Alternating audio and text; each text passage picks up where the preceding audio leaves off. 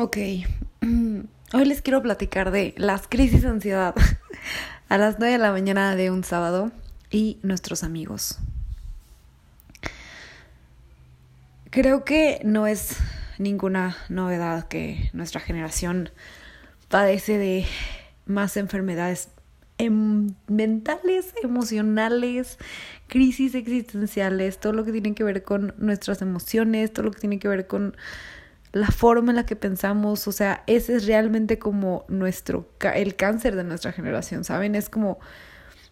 ¿quién no conoce una persona que ha tenido depresión, ansiedad, que ha tenido ataques de pánico? O sea,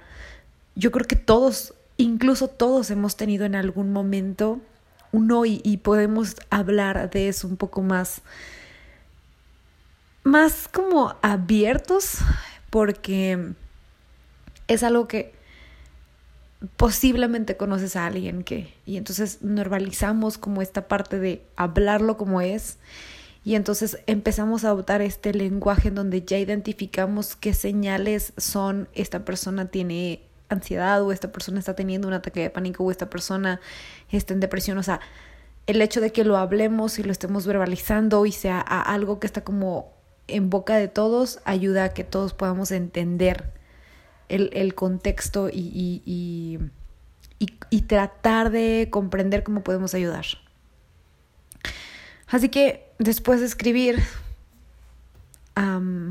todo un relato acerca de lo que me había pasado literalmente el día anterior en Notas un sábado por la mañana,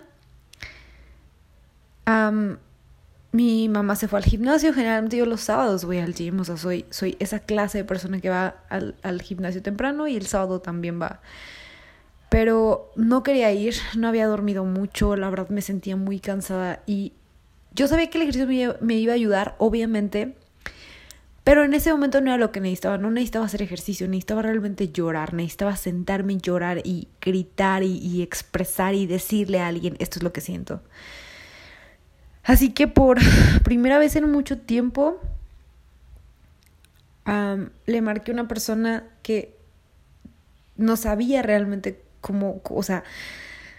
porque yo necesitaba como, es, es cuando estás en, en una crisis o realmente no la estás pasando cool y necesitas expresarle algo a otra persona en plan, no necesito que me aconsejes, solo necesito que me escuches, solo necesito poder sacar esto. Así que le mandé mensaje y me dijo como de que llámame. Le llamé y no les miento, o sea, a los 10 segundos yo ya estaba llorando. Y yo estaba muy asustada porque uno, uno puede ser amigo, amiga o amigue de una persona por mucho tiempo, por muchos años, pero hay un punto en el que a mí en lo personal me da miedo mostrar como esta parte de vulnerabilidad, me da miedo que, que vean esa parte en donde, o sea, estoy estoy sin escudos, estoy literalmente desnuda o desnudo ante ti, sabiendo que ahora conoces como algo tan personal de mí, ¿sabes? Es como conoces ese punto en el que puedo flaquear un poco y, y, y no es algo que pueda hacer con todos mis amigos porque soy esta persona que se reserva mucho las cosas, soy esta persona que prefiere vivir esas crisis como en, en, en lo privado y entonces cuando ya le marco un amigo es porque estoy a punto de explotar. Y esta vez, la verdad, yo creo que era entre que estás cansada, traes como la cruda moral, acaban de pasar muchas cosas en, en, un lapso de, no sé, seis horas y, y dices, o, o 12 horas, necesito ayuda, o sea, no me puedo contener a mí misma. Entonces necesito alguien que me pueda contener. Y mis perritos no son. Entonces le empecé a decir todo a mi amiga, amigue, amigue. Y me dijo como, dude, voy para allá porque, o sea, este tipo de cosas se tienen que, que hablar en persona. Entonces llegó, fuimos por un café y obviamente en el inter del café, en el inter que estábamos en el coche, no solamente el que alguien te escuche, sino esta parte de, de que te diga, a ver, o sea, para el tren de la psicosis, para el tren de el autosabotearte, o sea, para el tren de que estás no exageres, ¿saben? Es, es esta parte en la que, o sea, no estás exagerando, pero las cosas no las estás viendo con justa medida. Y cuando uno pasa por ese tipo de crisis solo, o en mi caso sola, es súper difícil llegar al punto en el que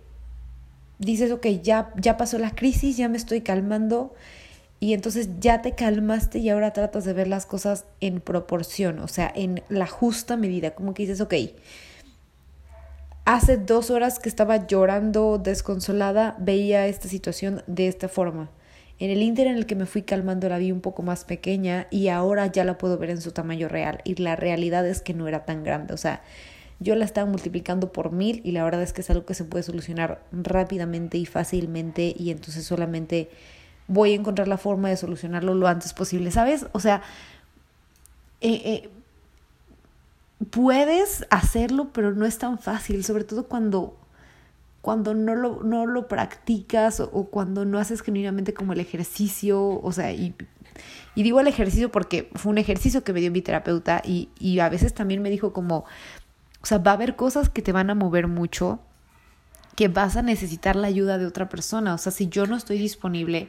ten la confianza de decirle a algún amigo o alguna amiga o a alguien con quien te sientas segura para compartirlo. Entonces, mi perrito les manda saludos. Así que en, en este afán como de decir, o sea, no, no quiero volver a hacer lo que hice hace seis horas tal vez, entonces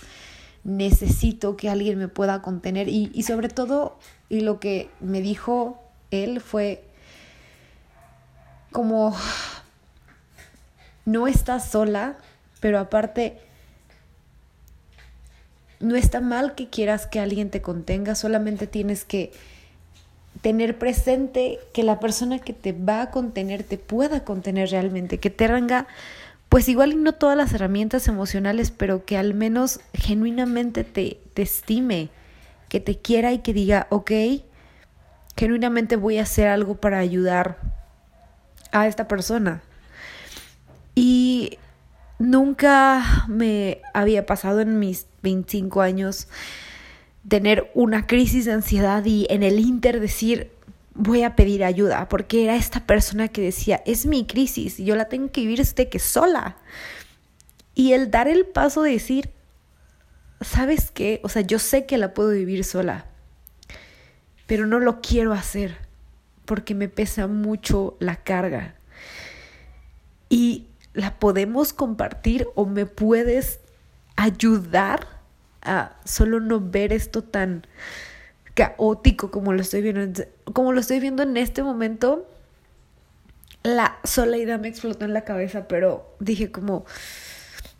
ok, lo, lo, lo voy a intentar. Por alguna razón dije,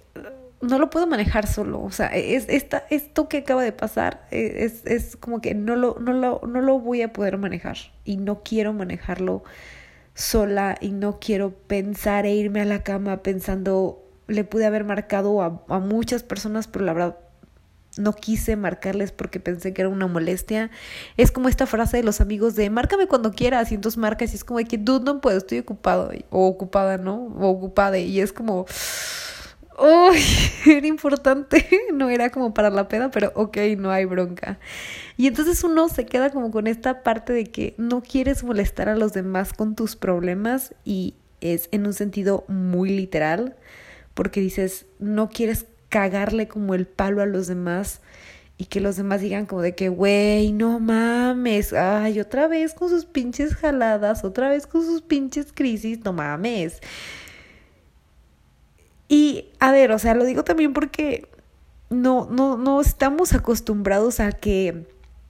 un, un, un, amigo nos o una amiga nos marque y nos diga, güey, estoy teniendo una crisis de ansiedad y neta necesito que vengas o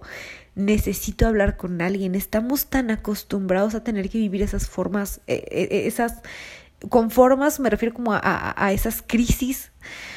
o esos ataques de ansiedad o, a esos sentimientos o, o, pensamientos obsesivos que entonces te acostumbras a, a vivir el proceso solo o sola, o sea, te acostumbras a que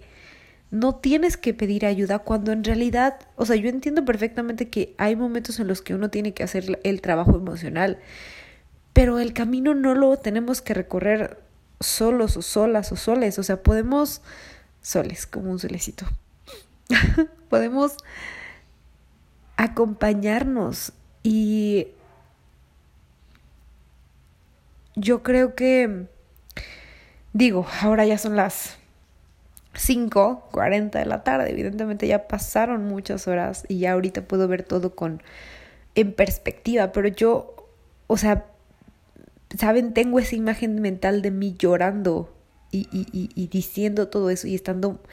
o sea, me temblaban las manos y, y mi amiga mm, o mi amigue,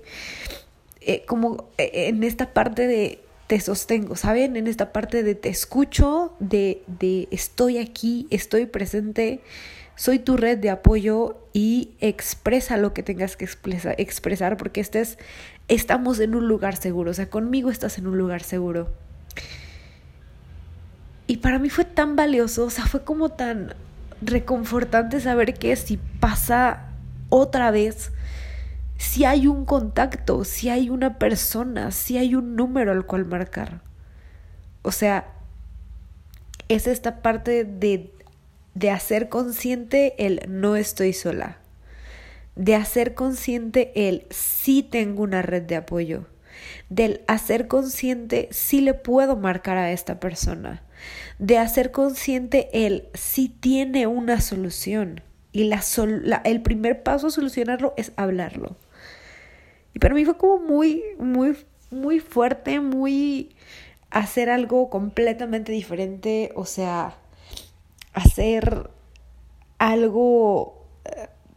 que, que, que, iba como muy en contra de quien era yo, de quien era Keynes, de yo lo voy a resolver sola, de y a veces uno necesita ayuda, a veces uno necesita tener una red de apoyo y a veces uno la tiene y no se da cuenta. Yo creo que eso es lo peor. Cuando dices, a ver, o sea, es que sí está y yo no la había visto porque en verdad creía que no estaba, que no existía. Y creo que cuando uno habla con, con los amigos y, y, y muestra esta parte vulnerable, uno se puede dar cuenta con quién cuenta y, y, quién, con quién realmente no cuentas y, digo, puedes no contar con esa persona por muchas circunstancias, puede simplemente que ella está en otro lugar emocional y, y tal vez es un lugar emocional súper complicado y no te puede dar ese apoyo, no te puede sostener. Y, y, y, y es como dudo, o sea, es que estamos casi igual, ¿no? Yo creo que es, es bueno saber que,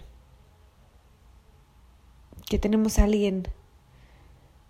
a quien le podemos marcar si pasa algo. Sobre todo cuando son cosas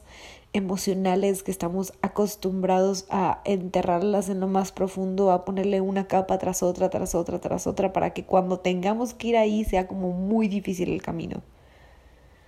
Porque le pusimos tantas capas, porque creíamos que no era importante hablarlo con amigos, porque pensamos que los molestábamos, porque pensábamos que iba a ser tedioso para ellos, porque pensábamos que,